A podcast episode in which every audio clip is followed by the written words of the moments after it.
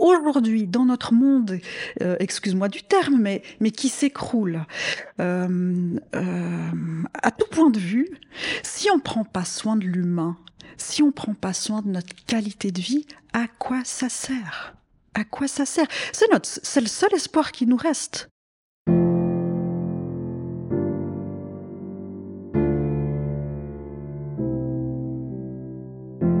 Quel leader serais-tu si tu t'autorisais à exprimer ce qui te tient vraiment à cœur? Quelle entreprise dirigerais-tu si sa raison d'être était alignée à celle d'un monde où l'écologie intérieure est aussi importante que l'écologie extérieure? Bienvenue dans Vivre son cœur business, le podcast qui t'aide à remettre du cœur, du sens et de la joie dans ta vie de leader.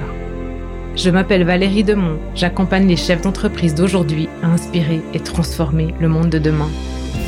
Je les reconnecte à leur identité profonde pour qu'ils l'incarnent dans leur personal branding, leur management et leur marketing.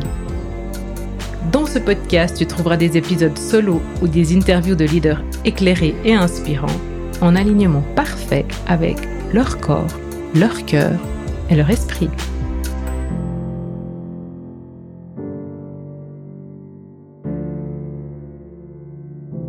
Plaisir d'accueillir Nicole Blachat de Physionomade. Et c'est grâce à Catel Bosser que j'ai rencontré euh, Nicole. Catel, elle a une entreprise qui s'appelle Blooming Companies et elle est l'auteur de plusieurs livres. Donc, euh, je vous laisserai aller regarder. En tout cas, merci beaucoup, Catel. La raison pour laquelle j'ai choisi d'interviewer Nicole, c'est parce que pour moi, elle représente l'entreprise du futur vers quoi j'aimerais qu'on se tourne aujourd'hui, les pas, le, les choix qu'on fait aujourd'hui qui déterminent demain. Et ce que j'ai aimé vraiment chez euh, Nicole, à part son franc-parler, euh, ça je pense que c'est nos racines communes en fait qui nous ont emmenés là-dessus, mais c'est euh, la manière vraiment précise dont elle organise, gère son entreprise aujourd'hui. Donc je pense que ça peut être super inspirant pour vous. Et puis euh, elle travaille beaucoup euh, dans son équipe avec euh, des personnes de la génération Z. C'est très inspirant en fait la, la manière en fait dont elle cherche à les inclure, à les valoriser et puis adapte aussi son la manière de travailler à leurs besoins à eux ce qui est très très intéressant vous verrez que c'est passionnant, c'est passionnant, je dis que ça. Et puis l'autre chose, c'est que Nicole, euh, ben voilà, physionomade, qui dit nomade dit déplacement et Nicole est très sensible au, à l'empreinte carbone de son entreprise. Et euh, justement, avec la collaboration de Catel, euh, elles ont mis en place des choses très intéressantes pour réduire l'empreinte carbone de l'entreprise, même si Nicole, elle est un peu dure avec elle-même. Ah, il y a vraiment des choses très très belles. Et donc, euh, je pense que vous allez apprécier cet épisode. Bon, allez, j'en dis pas plus. Je vous laisse tout de suite avec Nicole Blachat de Physionomade. Salut Nicole Bonjour Valérie Je vais te présenter en fait. Oui, alors je m'appelle Nicole Blachat, je suis originaire du canton de Vaud, j'ai fait mes études à Lausanne, donc euh, je reviens à la source ouais. chez toi. reviens.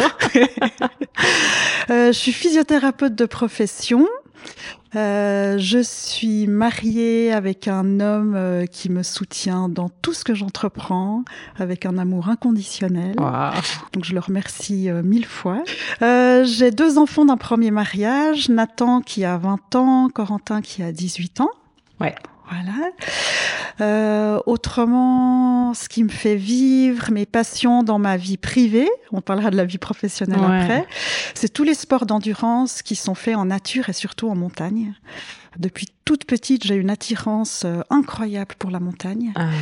Donc euh, j'y vais à vélo, évidemment en rando, en ski de rando, Ouais. en randonnée normale. Enfin, dès que je peux me retrouver en montagne, j'y cours. Voilà, Wow. et je contemple. Ouais, ouais. Donc, et t'aimes la montée. Et j'aime la montée. j'aime pas la descente. Ouais, c'est ça. ouais, j'aime gravir des sommets. Ouais. Et t'a- t'a- t'a- t'aimes te, te trouver en haut du sommet euh, Ah oui, m'asseoir et regarder. Ouais. M'asseoir et regarder. Et là, j'ai envie d'être un aigle et de survoler toute la montagne. Wow. Ça, c'est un, un grand rêve. Ça fait quoi? Ça te fait quoi en toi, tu sais, quand t'es en haut, quand t'arrives en haut et puis que tu, tu surplombes C'est un accomplissement, c'est un épanouissement. C'est, j'ai l'impression d'être là où je dois être. Ouais. C'est euh, waouh, merveilleux. Et euh, tu sens, tu ressens ces sensations-là dans ta vie de tous les jours aussi, ou c'est seulement quand tu enfin, tu vois, quand t'accomplis un truc dans ton job, ou voilà, tu le sens aussi? Non, de, de, de plus en plus, je le sens. Ouais. Dans les cinq dernières années, j'ai commencé à sentir euh, Ah. vraiment de- d'être, euh, de trouver ma place, Ouais. de découvrir qui je suis, euh, quels sont mes talents, et de me trouver à ma place. C'est merveilleux. C'est beau, hein C'est merveilleux. C'était. Des fois, j'ai envie de dire, mais euh, t'es en retard, quoi. C'était l'heure. Ouais, ouais, ouais. Ouais. Oh la vache, c'est beau. Hein. Ouais. Ouais. Puis après, comme euh, euh, mon chemin, je pense qu'il est, il est né quand j'étais, quand j'étais toute petite fille. Euh, mes parents étaient abonnés à la revue suisse de paraplégie. Et en étant enfant, moi, j'étais fascinée par cette revue. Je l'attendais tous les mois avec impatience. Et je lisais avec avidité les témoignages de patients qui avaient eu un accident, qui étaient devenus paraplégiques. Et ils racontaient comment, déjà, un, ils avaient dû modifier leur, envi- leur environnement de vie Ouais. au niveau matériel, purement matériel, et comment ils s'étaient reconstruits derrière. Est-ce qu'ils avaient réussi à reprendre un boulot, lequel, euh, la vie familiale, etc. Et j'étais fascinée par ces histoires. Comment peut-on se relever d'un pareil accident de vie? Donc ça m'a accompagnée toute mon enfance, Mhm. et je me sentais vivante. Euh, beaucoup plus vivante quand j'étais en présence de gens qui avaient vécu quelque chose de difficile et qui avaient réussi à s'en sortir. Peu- peu- des, para- des personnes paraplégiques ou qui ont eu un traumatisme physique ou finalement peu importe? Peu importe. Alors moi j'avais la paraplégie euh, sur la table de Ouais, la cuisine, ouais, tu ouais, vois, donc c'était c'était un hasard, mais mais peu importe en effet, peu importe. Ça peut être un événement psychique, ça peut être un événement de deuil, ça peut être n'importe quoi, mais j'étais fascinée par cette résilience. Et, hum, et, et très vite, j'ai senti que j'avais besoin d'apporter du sens dans ma vie. Autrement, je déprimais, mais pas juste euh, un, petit- un petit peu. Ouais, ouais, beaucoup. Beaucoup. J'avais l'impression de plus arriver à avancer, de devoir m'asseoir et de plus rien faire parce que ça n'avait pas de sens. Donc très tôt, à 14-15 ans, je lisais de la théologie, je lisais de la philosophie, Wow. j'étais en recherche continuelle de, de sens. Ouais. Et euh... puis après, évidemment, on se pose la question, mais pourquoi enfant? Euh, Normalement, enfant, on joue à la corde à sauter, on fait du vélo, ce que je faisais aussi, mais pourquoi, pourquoi une recherche euh, de, Ouais. de résilience? Et après, je me dis, c'est peut-être dû à ma naissance. Je suis née en Afrique, mes parents étaient allés travailler en Afrique pendant deux ans à Abidjan. Euh, et puis suite à un accident de la circulation, en fait, ma sœur a rebondi sur le ventre de, de ma mère. Euh, ça a déclenché euh, les contractions. Ouais. Euh, et puis t'imagines bien que en Afrique, en 1975, euh, les soins de néonatologie, etc., ça Ouais, n'existait ouais. pas. Donc je passe tous les détails, mais euh, je, je suis née avec deux mois d'avance. et, et, et quand je suis sortie, le- les médecins ont tout de suite dit à ma mère, Madame, votre enfant va mourir, faut que vous sachiez. Et ma mère a dit non, non, pas du tout, elle vivra.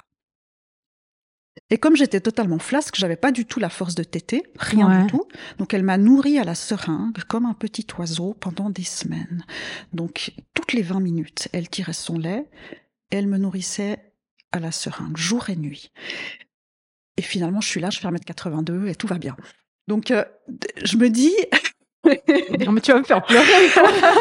Wow. Je me dis peut-être qu'inconsciemment, cette, euh, cette lutte pour la vie Ouais. dès les premiers instants m'a peut-être marqué et m'a peut-être éveillé justement à cette sensibilité de comment on fait pour survivre et se reconstruire. Voilà. Bon, bah bientôt. c'est beau, quoi. Waouh. Donc, et, et- donc pour toi, la- comment tu définis la résilience? Parce que du coup, t'es es passionné par ça. Et comment tu la définis, toi, dans tout ce que tu as appris, vécu euh, Moi, je la définis par une foi. Une foi en la vie. Euh, quoi qu'il arrive, on a cette possibilité en nous de se reconstruire. Alors ça passe par le deuil, hein, mhm. parce qu'on sera jamais comme avant. Ouais. Ouais, donc euh, il faut avoir cette capacité de deuil qui est souvent tellement difficile, mais ça passe par cette foi en la vie.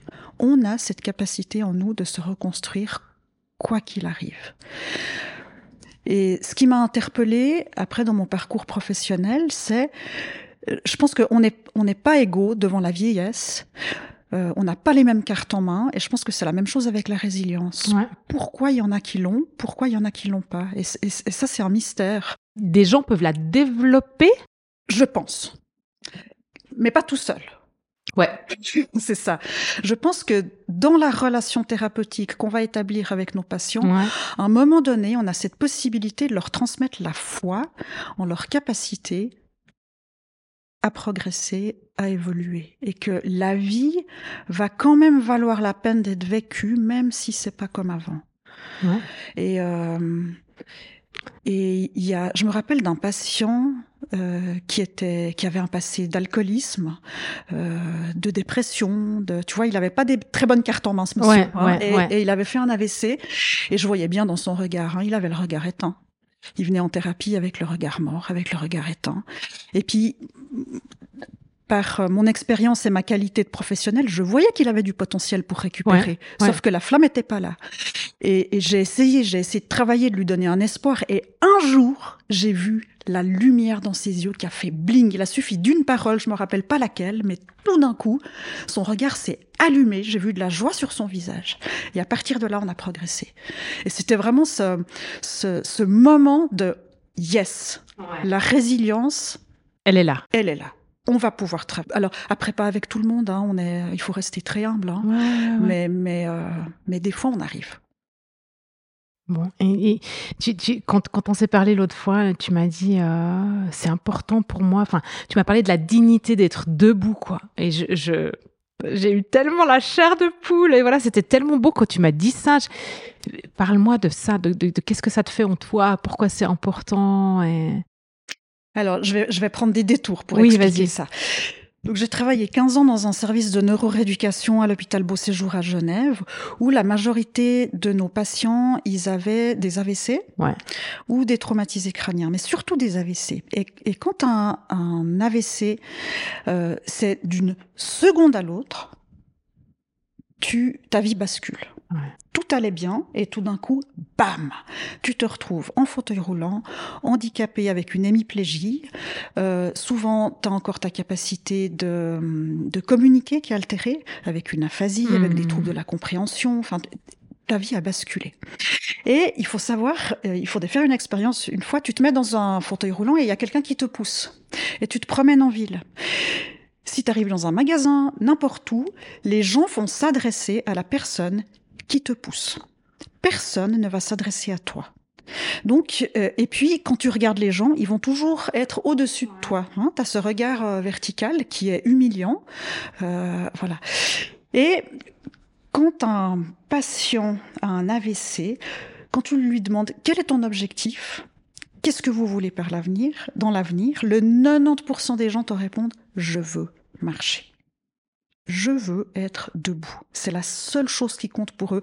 Il y en a qui ont perdu la parole, il y en a qui ont plus l'usage de leurs mains, il y en a qui arrivent plus à déglutir, mais ce qu'ils veulent, c'est marcher. Voilà.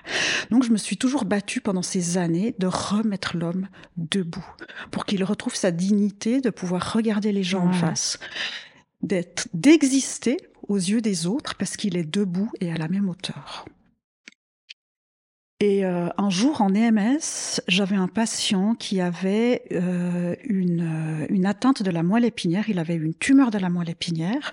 Donc il avait perdu partiellement l'usage de ses deux jambes. Il était très faible. En plus, pas de chance, il était grand et massif. Et bah, il était âgé, il savait qu'il n'en avait pas pour des dizaines d'années à survivre à ce cancer. Et son objectif, c'était faire quelques pas. Donc, allez, moi j'adore ces objectifs, donc euh, on y va, on se met dans les couloirs de l'EMS, il y a une main courante, on marchait avec le rollator, mais alors on marchait deux pas, une pause, deux pas, une pause, tout en sachant que jamais il récupérerait ses facultés de marche autonome. Et tout d'un coup, il y a l'infirmière chef qui passe, qui nous regarde, et ensuite, après le traitement, elle vient vers moi et puis elle fait, mais Nicole, je comprends pas à quoi ça sert. Pourquoi tu t'acharnes à faire ce travail alors que tu sais qu'il va jamais marcher, ce monsieur? Et là, mais j'ai ressenti, mais une tristesse devant cette remarque en disant, mais vous vous imaginez? en bout de vie, avec une maladie incurable, juste la dignité de se retrouver debout, c'est ça qui compte. Évidemment qu'il va jamais remarcher, mais être debout. Donc je me suis battue euh, des années pour remettre l'homme debout. Ouais.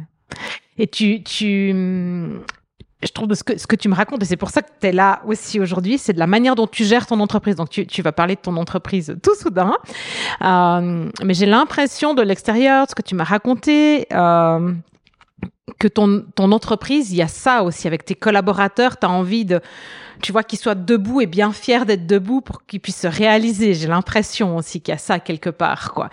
Alors, euh, je, te, laisse parler, en fait, ton entreprise, comment elle fonctionne, ce que vous faites exactement. Alors, on s'appelle euh, Physionomade, avec euh, une petite phrase qui est notée sur tous nos documents. Chaque pas est une victoire. Donc ça déjà c'est ouais. voilà. C'est voilà ça important veut tout dire. Ça veut tout dire exactement. Euh, j'ai commencé toute seule en 2015 parce que les HUG c'est très beau mais c'est 10 000 personnes. Euh, c'est une structure hiérarchique euh, extrêmement lourde. Ouais. Si tu as un élan, si tu veux réaliser un projet, ça va jamais passer les échelons, donc euh, tu es très vite découragé. Euh, J'en avais marre aussi de l'organisation euh, au niveau du personnel. Poser ses vacances, c'est toute une histoire. Tu as des enfants, prendre pendant les vacances scolaires, faut négocier avec les collègues, c'est la guerre, il n'y a aucune liberté. Ouais. Et j'ai tout fait dans ce milieu euh, extrêmement restreint. Donc je me suis dit, pour moi, je pars de là. Ouais. Et puis pour le patient aussi, quand il rentre à domicile après un AVC, il se retrouve chez lui et là, il prend dans la gueule toutes ses pertes. Ouais. Il est plus du tout comme avant, il est dans le même environnement. Mais par contre, lui est totalement différent. Ouais. Et on voit un état dépressif et on voit aussi que la famille va faire beaucoup de choses à sa place parce qu'évidemment, ça leur fait mal au cœur de le voir comme ça, donc ils vont prendre le relais sur ses facultés à lui. Donc, être là pour essayer, un, de continuer à le faire progresser, de diminuer cette dépression, et puis avoir un apprentissage envers la famille. Non, non, arrêtez, c'est ouais. lui qui va faire. Enfin, voilà. Euh, et puis la vie a fait que la vie a fait que finalement on a eu j'ai eu trop de demandes, j'ai engagé quelqu'un, puis ça a été un espèce de, de, ouais. de cercle vicieux comme ça. Et aujourd'hui on se retrouve à 27 collaborateurs. Depuis 2015. Wow. Depuis 2015, ouais. ouais. Joli, hein Ouais. Et mon idée c'était je ne voulais pas imposer ce que j'avais vécu ouais. à mes collaborateurs. Donc s'ils viennent travailler avec moi, la condition la condition de base, c'est que je leur offre des conditions de travail qui les mettent en valeur et qui, dans laquelle ils se sentent libres d'évoluer et surtout euh, libres de modifier leur temps de travail en, en fonction de ce qu'ils vivent d'un point de vue personnel. J'avais un collaborateur qui est arrivé, il dit écoute, moi je construis une maison en ce moment, donc euh, je veux commencer à 30% et puis quand ma maison sera construite, ben ok, je passe à 80-100%. Voilà, donc on a fait ça. Mm -hmm. Après, j'ai des collaborateurs qui me disent ben là en ce moment dans ma vie, je suis pas très bien. Est-ce que je peux modifier mon temps de travail? Donc, on a mis en fait en place un temps de travail à l'heure. Ouais. Et en tout temps, le collaborateur peut soit augmenter, soit diminuer son temps de travail pour être en face quand il vient le matin, pas qu'il soit complètement déprimé parce qu'il est obligé d'être là, parce qu'il n'a pas le choix. Euh, voilà. Donc je, je, voulais absolument offrir cette liberté pour pouvoir se développer dans les autres domaines de sa vie parce qu'il n'y a pas que le travail qui compte. Ouais, et puis je pense aussi c'est super important d'avoir des, des, tu vois, des physiothérapeutes, c'est toute une équipe en fait qui va bien, c'est ça, qui est en forme pour pouvoir prendre soin des patients, ça. parce que, enfin, on sait dans la relation avec l'autre quand t'es pas bien, euh, c'est difficile en fait de, de tu vois, de, de, de, donner l'énergie au patient. Euh, tu peux pas, tu t'occupes pas que de son corps, quoi. Non, il y a autre chose. Non, hein. on doit toujours motiver, être de bonne humeur, pousser ouais. vers le haut, et ça c'est une énergie folle. Donc j'en ai plein en fait qui font, ceux qui font un 100%, souvent ils font un 100% sur quatre jours. Ouais. Et le cinquième jour, euh, ils vont en montagne, ils vont faire du sport, ils vont, c'est des jeunes, donc euh, très souvent, voilà, ouais, ils, ils se nourrissent différemment. Ouais, tu vois. Moi, j'ai eu un cabinet de massage il y a quelques années. Je sais plus si je t'avais dit, mais j'arrive pas, j'arrivais pas à me dire, je vais faire huit massages à la chaîne, quoi. Non, c'est impossible. Trois si, max à ça. la suite, quoi. Parce que tu, tu, le troisième a le droit d'avoir le même soin que le premier. Tout à fait. Il va payer le même prix, il va avoir une heure et tout ça, donc il a le droit de me que je m'occupe de lui de la même manière, quoi. Oui. Et euh, donc, donc il me fallait un taf à côté parce que c'est ça, ça jouait pas de la manière dont j'avais envie de le faire pour pouvoir prendre soin des gens, quoi. Non, bien sûr. bien sûr.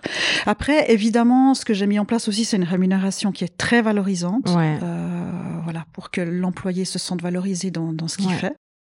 Quand tu dis dans la rémunération, ça veut dire qu'au au, au taux de, de- le- le- leur salaire horaire est plus élevé que ce qu'ils auraient ailleurs, ou bien ça, absolument. ou t'as d'autres avantages. non, euh, tu ils vois? ont, ils ont un salaire euh, qui est bien plus élevé Ouais. qu'ailleurs. Ouais. Voilà. Puis après, les vacances, ils ont toujours. Je ne refuse jamais de vacances. Il Donc- n'y a, y a rien à négocier. Tu poses tes vacances, c'est comme ça. Le patient, nous on a beaucoup de patients chroniques, le patient il peut t'attendre deux semaines. Ouais. Si c'est plus de deux semaines, on trouve un remplaçant, ça c'est ma responsabilité. Ouais. Mais toi tu prends tes vacances quand ça t'arrange. Et toi, tu vois, d'un point de vue, euh, tu vois, gestion administrative et tout ça, est-ce que c'est plus compliqué pour toi de- Oui, bien sûr, évidemment. Voilà. Ah ben Mais oui. et- Mais c'est un choix. ouais, Voilà, Ouais. c'est un choix. Bah oui, Ouais. bien sûr que ça, ça demande un engagement plus important de ma part. Euh, mais mais, mais, mais je, Ok. vois, je vois pas comment le faire différemment. Ouais. C'est pas, Ouais, ouais, c'est pas possible. mais je trouve que tu vois, enfin, t'es d'accord en fait de, de peut-être de te compliquer un petit peu plus la vie sur les plannings et tout ça, de consacrer un peu plus de temps, mais finalement, tu sais pourquoi tu oui, le mais fais. Valérie, autrement, ça n'a pas de sens. Oui, si tu oui. fais comme tout le monde, ça n'a pas de sens. Ah mais, mais je- c'est pour ça que là, t'as pas besoin de me convaincre. Moi, je, je, je, j'ai besoin que tu dises ça pour que les gens entendent en c'est fait. ça, c'est que- ça, mais ça n'a pas de sens. Puis aujourd'hui, dans notre monde, euh, excuse-moi du terme, mais, mais qui s'écroule, euh, euh, à tout point de vue, si on prend pas soin de l'humain, si on prend pas soin de notre qualité de vie, à quoi ça sert? À quoi ça sert? C'est notre, c'est le seul espoir qui nous reste. Oui. oui. Je, je- oui, je suis 2000% d'accord avec toi. Si 2000, c'est possible. Je suis d'accord avec toi. Oh, C'est, oui. Il y a que ça. Et si on prend soin de l'humain, ben, j'ai toute une théorie en fait qui fait que si tu prends soin de, de, tu vois, de toi, les gens autour de toi sont mieux, et puis les gens autour des gens sont mieux. Finalement, globalement, le monde va mieux parce qu'après Oui. c'est une boule de neige. Mais aussi, ben, tu vas aller travailler de bonne humeur, tu seras plus productif, tes collègues ils seront motivés, ça. et après il y a une forme de rentabilité aussi pour l'entreprise. Et le fil en ça. aiguille, quand tu vas bien, tu prends moins de médoc. C'est ça. Et euh, enfin, tu vois, et, et- et tu fais du sport, et tu peux prendre soin de toi, puis tu as le temps d'aller à la déchetterie quand tu vas bien. C'est ça. Tu vois, donc, tu tu- ça. tu- sinon tu mets tout dans ton sac à ordures normal, quoi. oui, tu je suis tout à fait d'accord. ouais. Oui, tout à fait. Et puis aujourd'hui, euh, on, on- on a l'humain cette capacité de détruire qui est hallucinante, totalement hallucinante. Mais en contrepartie, l'humain a cette capacité d'aimer qui est hallucinante. Alors aujourd'hui, usons de ça, de notre capacité d'amour.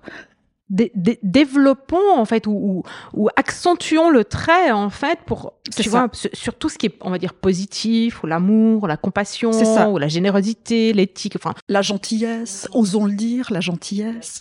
ou moi j'ai entendu tu sais bon et bête Oui. Enfin voilà tout- tout- toutes ces expressions en fait qui aujourd'hui on, on, on les veut plus parce qu'on a besoin en fait de développer toutes ces qualités du cœur en fait qui qui pourraient montrer qu'on est peut-être faible Oui. dans la société d'avant Oui, d'avant. Bon, vous avez mis en- place encore un, t'as, t'as mis en place encore un paquet de trucs dans ton entreprise ou dans votre entreprise parce que Oui. moi, je pense que tu co-crées aussi Oui. beaucoup avec eux. Oui. Euh, alors, comment euh, je viendrai après sur la, la partie éco-responsabilité, voilà. Mais, mais qu'est-ce que Comment tu les intègres et tu les embarques avec toi, ces, cette équipe? Alors c'est compliqué parce qu'on se voit pas, on se voit peu parce que quand on fait de la physio à domicile, c'est chacun chez son patient, chacun dans chacun voilà. Alors on a essayé de mettre en place euh, un groupe de blabla. Ouais. C'est-à-dire que, c'est-à-dire qu'au fil de la journée, quand il nous arrive quelque chose de négatif, de positif, on crève un pneu, euh, on- un patient tombe, euh, on reçoit un super cadeau, on partage avec nos collègues. Ouais. On lance sur Blabla toutes les aventures qui nous arrivent dans la journée. Donc déjà ça, ça crée un lien, on rigole, euh, voilà. Ensuite, on a mis en place des blabla resto. Euh, ça a un petit peu de peine à prendre encore, mais, mais on aimerait que ça prenne pour qu'on puisse juste se voir et puis, puis parler de plein de choses, quoi. Ouais. Et on fait un colloque dînatoire tous les mois euh, où euh, on a une heure, euh, une heure et demie de travail et puis ensuite on mange ensemble Ouais. et, et on échange. Donc, euh, donc voilà ce qu'on a mis en place. Et régulièrement, une à deux fois par année, on fait des ateliers d'intelligence collective où je leur demande de rêver. Qu'est-ce que vous voulez? De quoi vous rêvez? Pour votre travail, euh, qu'est-ce qu'on peut faire de fou? Qu'est-ce que, qu'est-ce que, enfin voilà, qu'est-ce qui vous faut, qu'est-ce qui vous fait rêver dans votre travail? Et on met des idées sur le papier, puis ensuite on va essayer de réaliser les projets qui ont le plus de votes, qui ont, euh, voilà. Euh, donc ça, c'est quelque chose que j'essaye de mettre en place, Ouais. mais je me rends compte que c'est difficile de faire rêver des gens en entreprise. Et, et ça va être, ça va être encore un, un beau chemin pour les aider à avoir des idées encore plus folles. Donc toi, la, la plupart de tes collaborateurs, là, ils sont, ils sont jeunes Oui, ou, ils sont euh, jeunes. ouais. Alors on a une moyenne d'âge, on a calculé, j'étais surprise, on a une moyenne d'âge de 35 ans, je pensais que c'était moins. Ouais. Euh, mais j'en ai qui sont tout jeunes, Ouais. tout à fait, euh, qui ont euh, 25, 26 ans, jusqu'à 42 ans, et moi la plus vieille. Et toi, tu vois, tu vois, en fait, est-ce que la capacité de rêver, elle dépend de l'âge ou de ce que Non, tu moi, j'ai vois l'impression ou du, du encore- format, en fait non, de- encore aujourd'hui, les, les gens sont, sont relativement sérieux. hein. Moi, je suis très surprise de ça. En tout cas, en tout cas, dans mon équipe, ils sont au boulot, quoi. Ouais. Alors, on va pas se mettre à rêver au boulot, quoi. Au boulot, euh, il faut qu'on soit sérieux, qu'on fasse un bon travail, qu'on rende des comptes aux médecins, qu'on rende des comptes aux patients, qu'on a une rigueur professionnelle. C'est difficile de rêver dans ce contexte-là. Ouais. Et j'aimerais bien qu'ils arrivent à rêver. Ouais. Puis après, ce qu'on a mis, ce que je suis en train de mettre en place cette année aussi, c'est qu'on a un comité Ouais. euh, qui m'aide à prendre euh, des décisions. Et dans ce comité-là, je, je vais leur distribuer la semaine prochaine le livre de Romain Christofini sur euh, l'intelligence spirituelle euh, Ouais. au travail. Donc, je vais leur distribuer ce livre. Super. Et on va faire une retraite en nature. On va aller dormir dans, dans, à la belle étoile, autour d'un feu, et que le comité puisse justement réfléchir encore plus que les autres, parce qu'ils vont être porteurs après. Ouais. Qu'est-ce qui fait aujourd'hui qu'ils ont fait ce choix de vie d'être soignants, d'être physiothérapeutes? Quelle est l'étoile qui suivent Quelle est leur mission de vie? Quelle est... Donc on va réfléchir autour du feu à tout ça pour essayer de mieux communiquer à notre équipe cet élan Mhm. qu'est-ce qu'on fait là aujourd'hui dans nos vies de différent Euh, Voilà, donc ça c'est quelque chose qu'on va mettre en place cette année. Comment ça t'est venu, ça? Tu vois, le, le, le, le, livre de Romain Christofini, l'idée d'aller autour du feu et tout ça, comment. D'où t'as chopé l'inspiration, tu vois Ou est-ce que t'en as rêvé une nuit, puis tu dis, ah, j'ai envie de faire ça avec eux, ou d'avoir un comité, tu vois, de plus te dire, en fait, je suis toute seule à diriger ma boîte. Bah alors, alors, par rapport au comité, je suis toute seule à diriger ma boîte. J'ai fait une année de coaching avec Catel. oui. de ouais. Blooming Company. Ouais. Donc, donc mon, mon entreprise a grandi très très rapidement et c'était vraiment un problème. Comment on fait quand on passe de 4 employés à 26 Ouais. euh, Je peux plus gérer toute seule. Donc là, j'ai vraiment eu besoin de Catel pour savoir bah, bah, comment on fait? Donc Ouais. c'est là.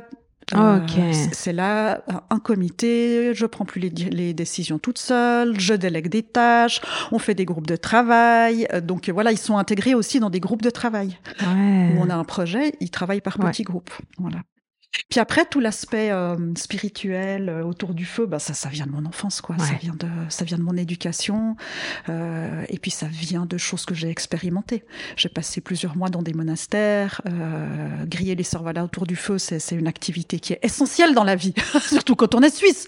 Ah, bah, enfin, on a grandi dans le même coin.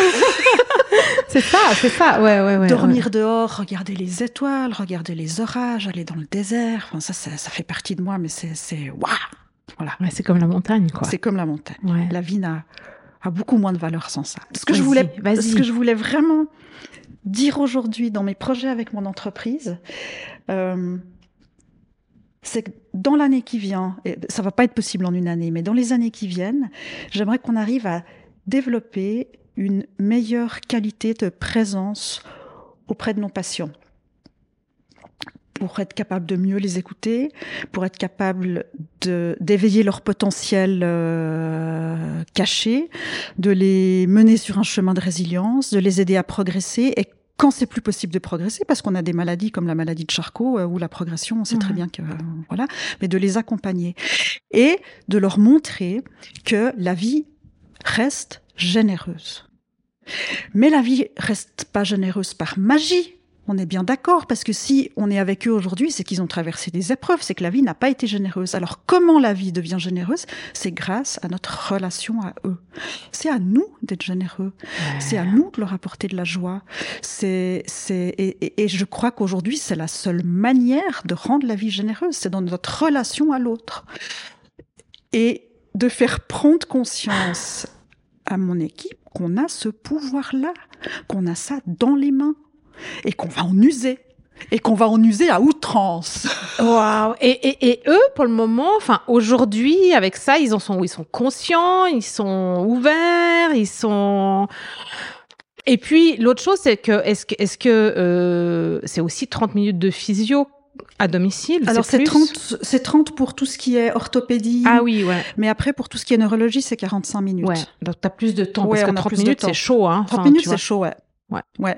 À 45 minutes et puis je laisse du temps pour le déplacement aussi. Ouais. Mais mes thérapeutes, ils ont une heure par patient déplacement compris, ouais. que ça soit 30 ou 45 minutes. Après, ils gèrent. Donc, donc, avec le patient de 30 minutes, ça va laisser le temps de prendre un café.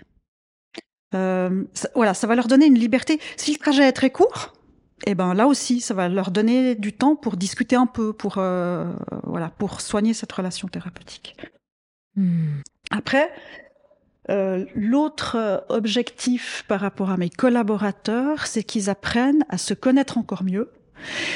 En quoi ils sont différents de leurs collègues? Ils ont la même formation, plus ou moins. Ils sont ouais, tous ouais. thérapeutes, mais mais qu'est-ce qui fait qu'ils brillent différemment que leurs collègues? Quelle est l'étoile qui suivent, parce qu'on ne suit pas tous la même étoile. Euh, Qu'est-ce qu'ils vont apporter d'unique au monde? Quelle est leur mission de vie Donc, c'est, j'aimerais vraiment arriver à faire ce travail pour qu'ils se connaissent, pour Ah, que le matin, quand ils arrivent au travail, ils sont là. Je sais qui je suis et je sais ce que je peux apporter de différent au monde. En, en fait, tu vas vraiment les, les, les faire peler leur oignon pour révéler leur, euh, leur diamant intérieur, quoi. C'est ce que j'aimerais. Est-ce que je vais y arriver? J'en sais rien. Mais je pense qu'on on va au moins essayer de semer des petites graines. Oui. Voilà. Après, euh, Après, chacun son chemin, tu Après, vois. chacun son chemin. euh, Et puis on n'a pas cette, euh, je peux pas avoir cette exigence morale envers eux. Hein. Non, non, leur bah vie. non. le- Mais ouais. si je peux insuffler des petites graines et puis que ça germe chez certains d'entre eux, bah ça sera tout ça de gagner. Mais tu vois, ça, ça me fait penser, je replonge hein, tu vois, 25 ans en arrière. Mon premier boss, mon premier directeur, il m'avait dit, donc moi j'étais déjà, en- depuis toute petite, je me pose 50 000 questions, quoi. Et puis donc j'étais en, en, en quête de, tu vois, euh, ma place dans, dans l'entreprise. Et puis il me disait, mais Valérie, tu dois choisir, dans la vie, tu dois choisir être ou avoir. Waouh. Je te, j'ai- alors moi j'avais compris salaire quoi, tu vois. Donc euh, il m'avait fait un dessin et voilà, euh, bref, donc, euh, j'étais toute jeune et puis j'avais pas encore le recul que j'ai aujourd'hui. Et puis aujourd'hui, alors après pendant longtemps je me suis dit ah ouais j'ai compris en fait ce qu'il voulait dire par être ou avoir, donc être pleinement moi et tout ça. Ben ça veut dire que si en fait je veux être pleinement moi, je peux pas avoir en fait euh, tout. Et puis aujourd'hui, je me dis, bah, en fait, j'ai trouvé qui je suis pleinement et je peux avoir tout, tu vois. Et donc, j'ai ouais. pas besoin de chercher être ou avoir. Bien sûr que des moments, tu vacilles un peu sur ta ligne d'équilibre et Oui. voilà. Mais en fait, j'ai droit à tout parce que je suis dans cette perspective, tu vois, d'abondance, d'ouverture, de, enfin, je suis connectée au tout. Et, et donc, il y a tout Oui. et je suis tout. Oui. Et, euh, mais c'est un monstre chemin, C'est un monstre chemin. Ouais. Ça va prendre du temps. Ouais. Mais, mais voilà. Après, c'est clair qu'un un, quelqu'un qui est mal dans son travail, la plupart du temps, c'est parce que il n'est pas aligné avec ses valeurs. Son travail Ouais. ne lui permet pas de Ouais. vivre selon ses valeurs. Donc, on va essayer de, de faire au mieux pour que ça soit pas le cas. Enfin, pour que. Et tu, ce co- sont- et tu vas commencer autour du feu, quoi. Et je vais commencer autour du feu. C'est sûr. Ouais, c'est cool. Et puis ouais, et puis je pense le, le, le livre de Romain Christo, euh, Christofini là, ce leader, leadership spirituel, je crois, Ouais. ou, ouais, ouais. celui qui est vert là. Ouais. Ouais. Je pense qu'il est bien parce qu'il il reste quand même très. euh, enfin, il tu est vois, très accessible. il est très, puis il est très euh, entreprise quoi, tu Absolument. vois. Donc il est très euh, quand même théorique et il parle très bien au cerveau. Absolument. Il parle très bien au cerveau. On est d'accord. Il Ouais, met et vraiment il des est mots pas, euh, faciles. tu vois, il est pas barré euh, Non, comme il est on, pas, on pourrait l'être. Pas du tout. Puis après, il y a encore le livre de- d'Emmanuel euh, Faber, Ah. Suivre une voie, Oui. euh, Ouvrir une voie, Ouais, pardon, qui ouais. est merveilleux justement avec cette étoile, où il parle tellement de, de cette étoile polaire. Il a des phrases qui sont mais merveilleuses. On se dit au début, mais c'est du bullshit. De toute façon, c'est c'est un grand PDG. Tout ce qu'il va nous raconter, c'est du bullshit. Non, non, non. Non, non, non. Bon, non, puis non, après, voilà, il parle de la montagne. C'est alors ça, alors en plus, ça voilà, m'appelle, quoi, tu voilà. vois, ouais, ouais. Et je, je, moi, j'ai j'ai adoré, enfin, tu vois, à un moment, je crois que c'est au début du livre, en fait, où il faut que vous lisiez ce livre. Ouvrir une voie de Emmanuel Faber. je mettrai le lien dans, dans l'article de blog, mais il, à un moment donné, il est, il, c'est pleine crise du Covid, voilà, il est dans l'ascenseur, il va être interviewé et tout, puis il dit, je pose la main sur la barrière et je me rappelle la roche, en fait, pour que, tu sais, il sent, qu'il se rassure et tout. Et je me suis dit, mais je suis tombée dans quoi comme bouquin, tu vois? et je me suis dit, waouh, quoi, vraiment, et tu dis, t'as des grands dirigeants. Moi, j'avais déjà entendu, tu vois, en conférence, voilà, avec tout ce qu'il avait fait avec Danone oui, et tout, bah tu oui. te dis, ah, putain, il est hyper inspirant, le gars. Mais là, dans le livre, enfin, je veux dire, il s'ouvre quand même. quoi. Absolument, absolument. Il y a encore, j'ai envie de discuter encore avec toi de la génération Z, parce que t'as des jeunes. J'adore la génération Z. donc, euh, et, et donc, t'es confronté. euh, Enfin, nous, on n'est pas de cette génération-là, quoique avec notre perception, je pense qu'on est, on est pas loin des Y. Pas loin du tout. On est en tout cas pas X et boomer, quoi. Non, moi je me Mais, sens. euh, Alors bizarrement, moi je me sens fait partie de la génération Z Ah ouais. dans, dans mes attentes, Ouais. dans ma manière de fonctionner. Euh, Ouais. voilà. Raconte-moi un peu comment c'est avec tes Z et toi Z. Alors moi j'ai deux enfants qui sont de la génération Z. hein. Ouais. Et je les ai vus évoluer euh, avec beaucoup de souffrance. Beaucoup, beaucoup de souffrance de traverser ce monde aujourd'hui. Ils sont constamment en recherche de sens. Constamment. D'être assis sur un banc d'école à apprendre des choses qui n'ont pas de sens, c'est impossible. Ouais. On a tout fait, hein. On a tout fait. Mais mon aîné, Nathan, euh, quand il était au cycle, donc entre 12 et 15 ans, Ouais. il a passé 50% de son temps en dehors de l'école. Il faisait de la photo, il faisait du parcours à outrance, euh, et pour lui c'était impossible d'aller s'asseoir sur ces putains bains de ces putains, ces putains bancs d'école. Je vais y arriver. Ouais. Donc là, on a rencontré des gens très intelligents qui, qui, qui ont perçu tout ça et qui, la, la, la doyenne lui a dit, OK, si tu as les notes, on fait un contrat, tu viens à 50% à l'école, je valide ton année. Mais il faut avoir les notes. Et tu dois pas rater une heure de plus que les 50%. Donc on a eu des gens très intelligents. Corentin, le petit, c'est la même chose. Alors lui, il a réussi à rester sur les bancs d'école, mais il a foutu un bordel pas possible. Parce que ça n'avait pas de sens. Et, et, et, euh, et aujourd'hui, dans mes employés aussi, si on leur donne pas à manger au niveau du sens, Ouais. ils s'engagent pas. Ils viennent travailler la, la, la mort dans l'âme. euh, on les a pas avec nous. Mais si vous leur donnez du sens, alors là, waouh, ils ont une capacité d'engagement qui est hors pair. Et, ils se, ils se le, mobilisent. le sens, ils le trouvent dans le soin à la personne par eux-mêmes ou toi, tu leur donnes encore autre chose Alors je pense qu'ils le trouvent d'eux-mêmes, autrement ils seraient pas là. Ils ont fait leur chemin, ils sont pas bêtes. Hein. Au Ouais. contraire, ils sont très intelligents, la nouvelle Oui, génération. oui. Très très intelligents. Et très, sens Et très, sensibles, hyper sensibles. Mais je pense qu'aujourd'hui, ils ont besoin justement d'avoir des dirigeants qui valident cette, ce besoin de sens. Aujourd'hui, on n'est plus dans la performance uniquement, on n'est plus dans le gain. Bien sûr que notre entreprise, elle doit pouvoir euh, survivre. Hein. Complètement. Puis eux, ils doivent pouvoir vivre aussi. Donc Ils, ils, doivent... pouvoir vivre aussi. Donc, on va pas, on va pas dire que l'argent n'est pas important, ce n'est pas vrai. Mais valider leur recherche de sens Ouais. et valider leur hypersensibilité. On est là pour ça. Dire oui, je reconnais que c'est important pour toi et que sans ça, tu ne peux pas travailler. Voilà. Et puis, ils ont besoin d'une grande liberté. Les contraintes, c'est mort. Alors, bien sûr qu'il y en a des contraintes où c'est inévitable, mais si on peut leur ouvrir une porte de liberté, Ouais. où ils se sentent acteurs de leur vie, euh, bah, c'est aussi tout gagné. Donc c'est ce que je fais avec les horaires libres que je leur donne, Oui. où ils ont vraiment cette possibilité de venir entre guillemets quand ils veulent. C'est pas vrai, mais mais mais mais d'avoir une souplesse. Ouais, t'as quand même euh, un, un, un- t'as quand même un cadre de travail ou une un minimum. Évidemment, et des, et, des, et des procédures à respecter. Oui. euh, et je me bats pour le respect des procédures parce qu'elles sont essentielles. Ouais. Euh, mais par contre, là où on peut donner du mou, on donne du mou. Ouais. Et, et cette liberté les, leur permet de respirer.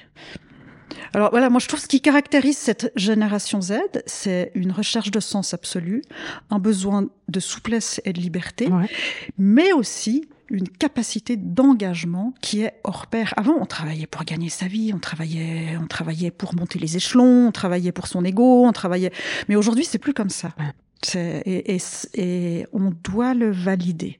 Et les entreprises qui n'ont pas compris ça, à mon avis, vont avoir beaucoup de peine dans le recrutement.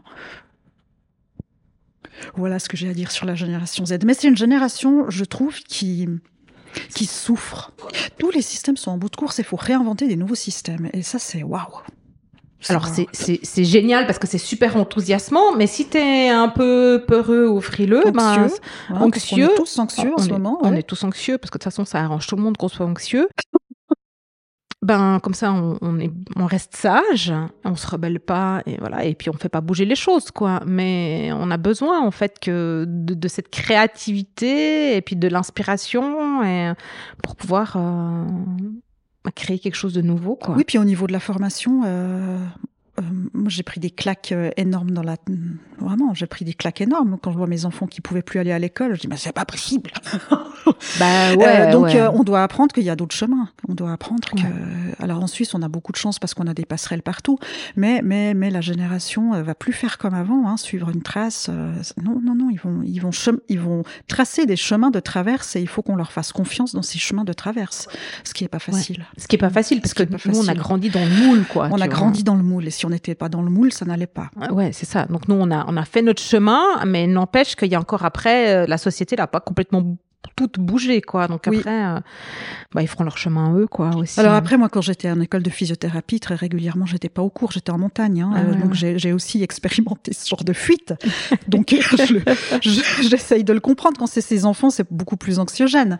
Ouais. Mais, euh, mais oui, il faut qu'ils tracent leur chemin et il faut qu'on leur fasse confiance. Ouais, je pense que après moi, d'autres échelles, enfin, j'essaie je, de lui lâcher la grappe à mon fils, quoi. Vraiment me dire, mais il a, il a les ressources en lui, et puis s'il a besoin, il viendra, quoi. Oui il y a que en allant faire ses expériences et nous on est au filet de sécurité derrière donc finalement il risque quoi?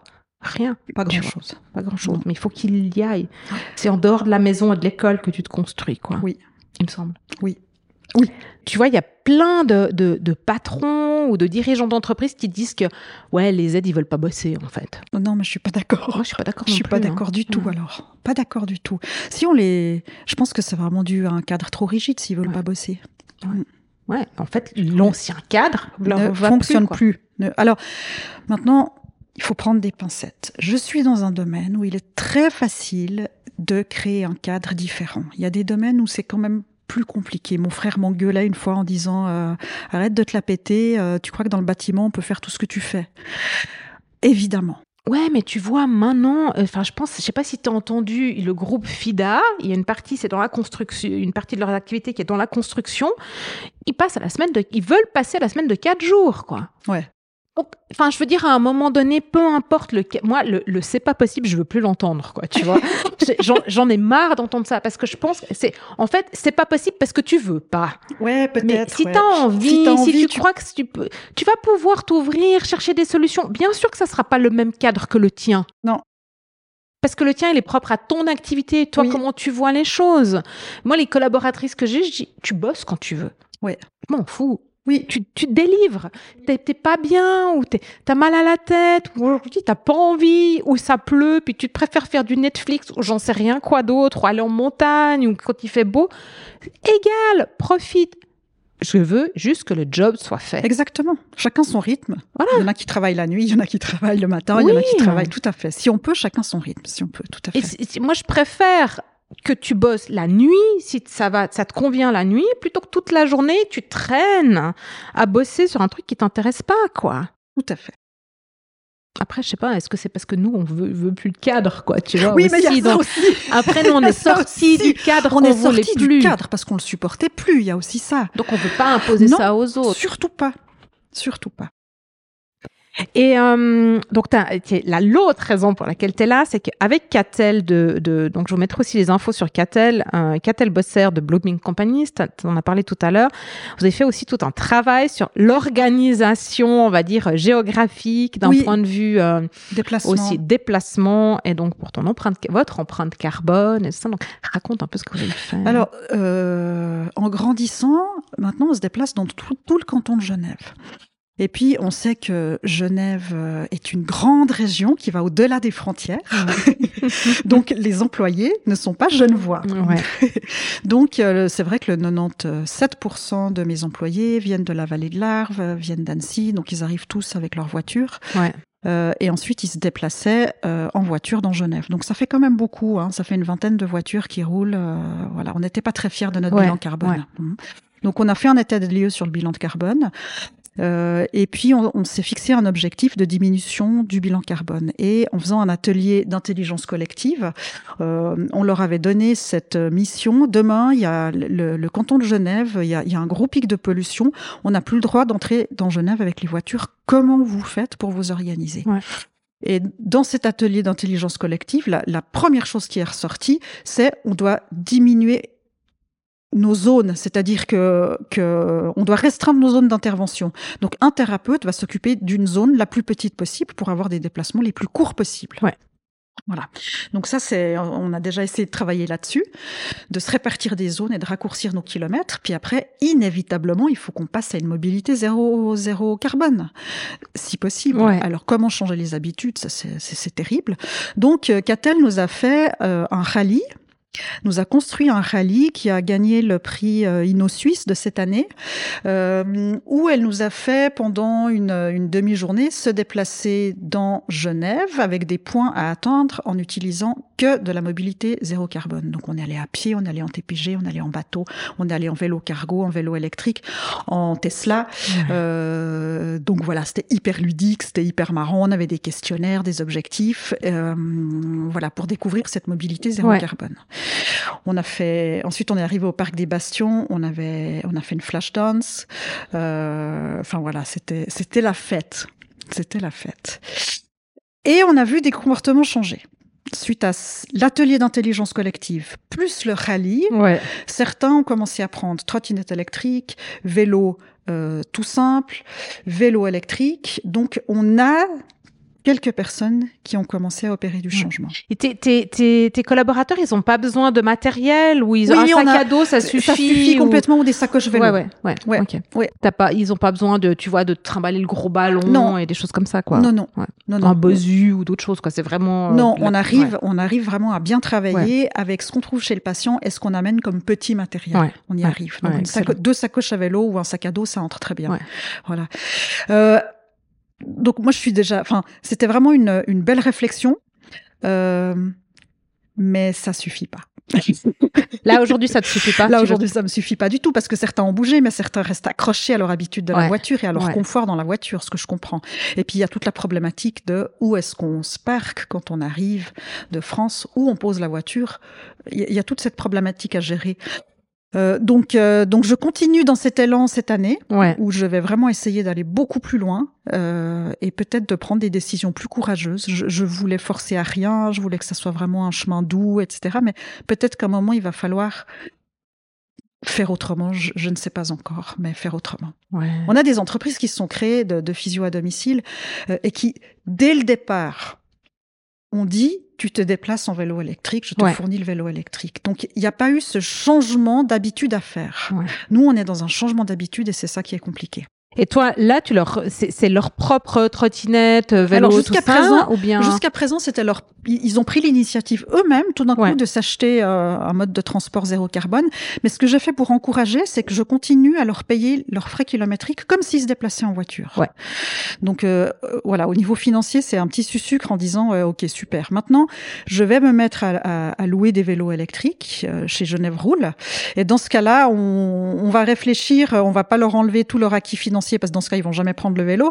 Euh, mais il faut que ça soit vivable pour moi aussi. Donc on va réfléchir à une méthode qui, qui fait que que voilà, moi je perds pas trop d'argent quand même, mais eux sont toujours, euh, ils ont toujours un sucre à utiliser Ouais, la, mobilité douce.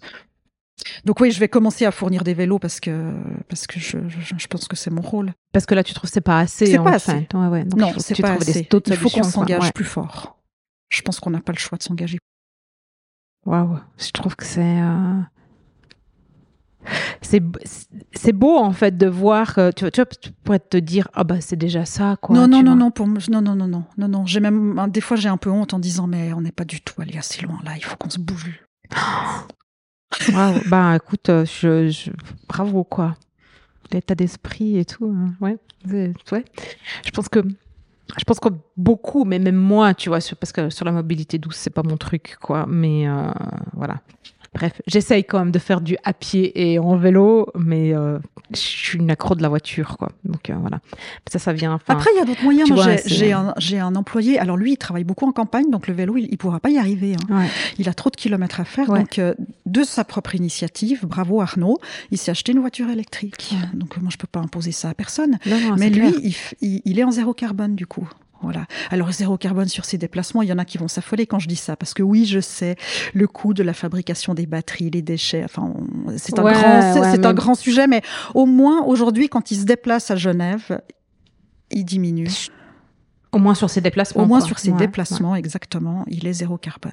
Et bravo d'avoir pris cette initiative euh. Ouais, personnelle. c'est clair, parce qu'il Mm. était pas obligé. Enfin, tu vois, Bah pas non, c'est un hein. coût quand même, Ouais, une voiture clair, ouais. électrique. Mm. Waouh, tu, tu, tu...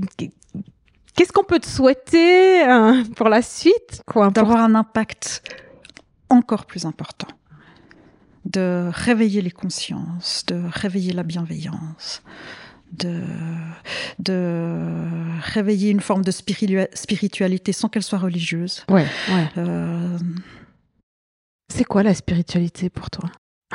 Ouh là là, j'ai pas réfléchi à cette question. Ouais, je sais. Ouais. Non, alors je. je- C'est de se connecter au vivant. Ouais. C'est de se connecter au vivant, de se connecter à des, à des forces euh,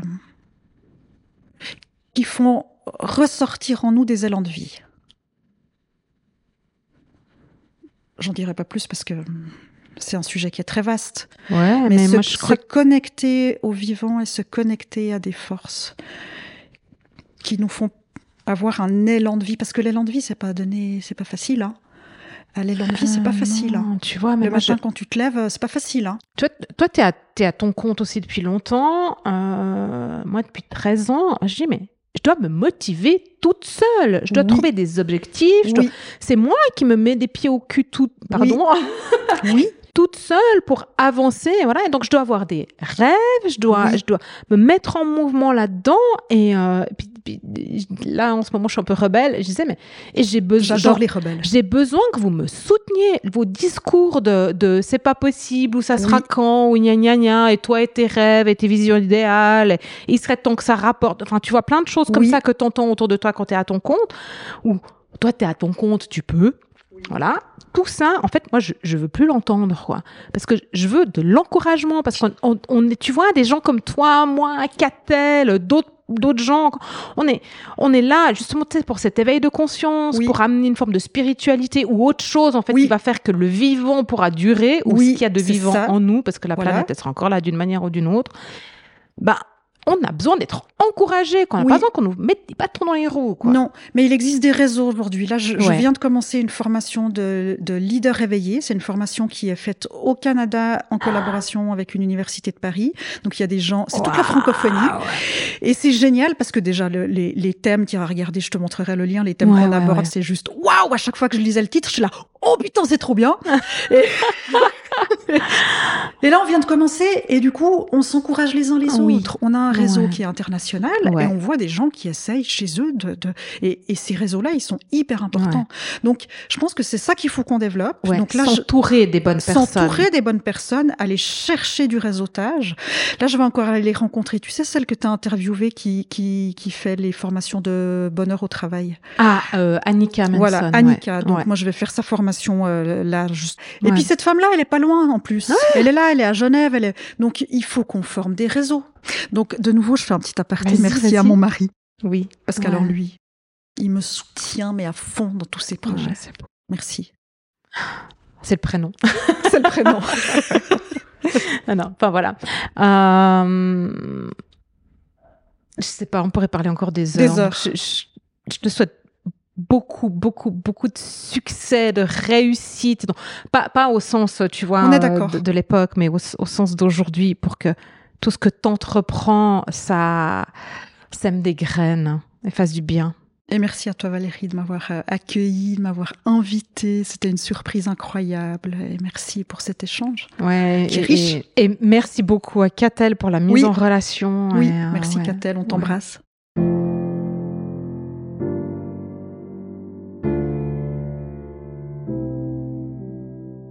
Et voilà, c'est tout pour aujourd'hui. Je vous invite à prendre une action, un engagement envers vous-même, vos collègues, vos partenaires, ou encore votre entreprise, car tout commence et se poursuit un pas après l'autre.